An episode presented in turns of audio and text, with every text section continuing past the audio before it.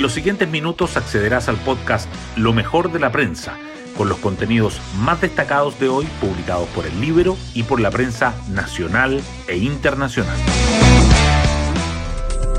Buenos días, soy Magdalena Olea y hoy martes 13 de septiembre les contamos que la ansiedad tras la derrota del 62-38 al parecer le jugó una mala pasada a los partidos del oficialismo y al gobierno. Tras la segunda reunión en el Congreso para dar forma a un nuevo proceso constituyente, desde la moneda, en voz de la ministra Vallejo, celebraron el acuerdo logrado agregándole más materias que las consensuadas.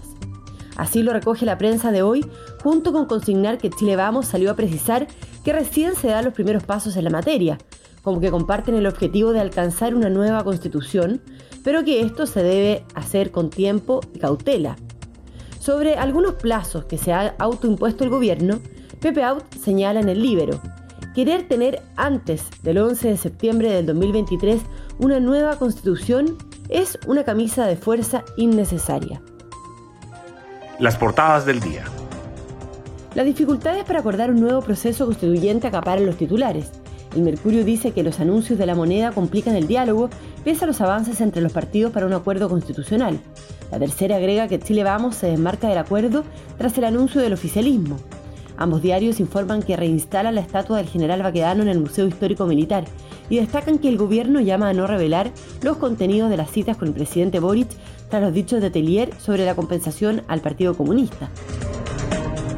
La agenda pro inversión presentada por el Ejecutivo igualmente sobresale. El diario financiero titula que el gobierno anuncia indicaciones al impuesto a las pymes, royalty y depreciación instantánea. El Mercurio resalta que los sectores productivos valoran las medidas, pero advierten una falta de énfasis en seguridad y en la ratificación del TPP-11. La tercera, en tanto, subraya que la inversión ingresada a evaluación ambiental cae 58% en el primer semestre de Boric y que Chile negocia no aplicar el mecanismo de solución de controversias del TPP-11. Los temas de orden público e inseguridad siguen presentes. El Mercurio y la Tercera remarcan que la Cámara aprueba extender el estado de excepción en la macrozona sur y decreto amplía la labor de las Fuerzas Armadas a la protección de la vida de las personas. El Mercurio señala además que un grupo antisistema está en la mira de la policía por la violencia del 11 y que el hijo de la víctima fatal de una encerrona emplaza al gobierno, les falta estar en terreno, dice. Aparte, el Mercurio destaca que la capital se prepara para unas masivas fiestas patrias tras dos años. La tercera resalta que Elisa Avendaño Curaqueo es la primera mapuche en recibir el Premio Nacional de Música y el diario financiero subraya que el Comité de Ministros acoge parcialmente el proyecto de saneamiento de las salinas. Hoy destacamos de la prensa. Los anuncios de la moneda complican el diálogo constitucional pese al avance de las tratativas entre los partidos. Chile Vamos criticó las declaraciones de personeros del oficialismo y del gabinete, como las de la ministra vocera Camila Vallejo, quien consideran dio por hecho un resultado y unas características cuando todavía están en negociaciones. En la derecha hay opiniones divididas con respecto a que el órgano redactor de la nueva constitución sea 100% electo. El gobierno presenta su agenda pro inversión con 28 medidas para impulsar el crecimiento económico. La reducción de los impuestos a las pymes, los ajustes al royalty minero y la garantía estatal al pie hipotecario destacan en el plan Invertamos en Chile. Los gremios valoran las medidas pero advierten una falta de énfasis en seguridad y en la ratificación del TPP-11. La inversión ha bajado 58% en los primeros seis meses del gobierno.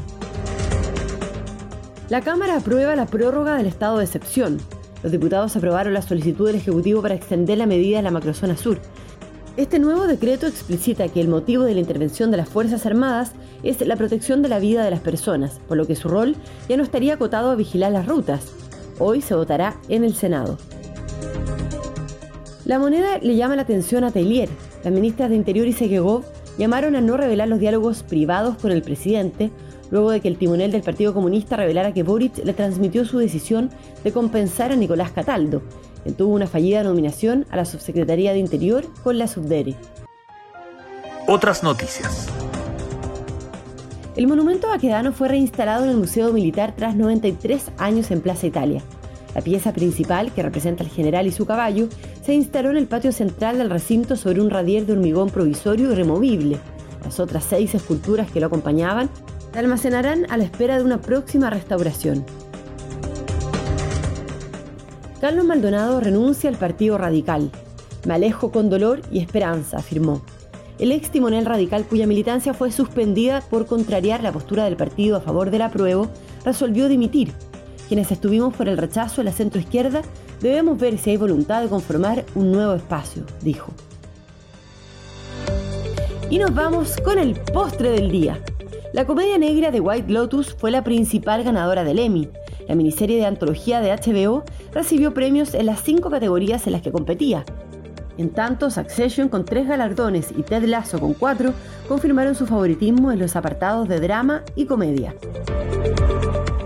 Bueno, yo me despido, espero que tengan un muy buen día martes y nos volvemos a encontrar mañana en un nuevo podcast, Lo mejor de la prensa.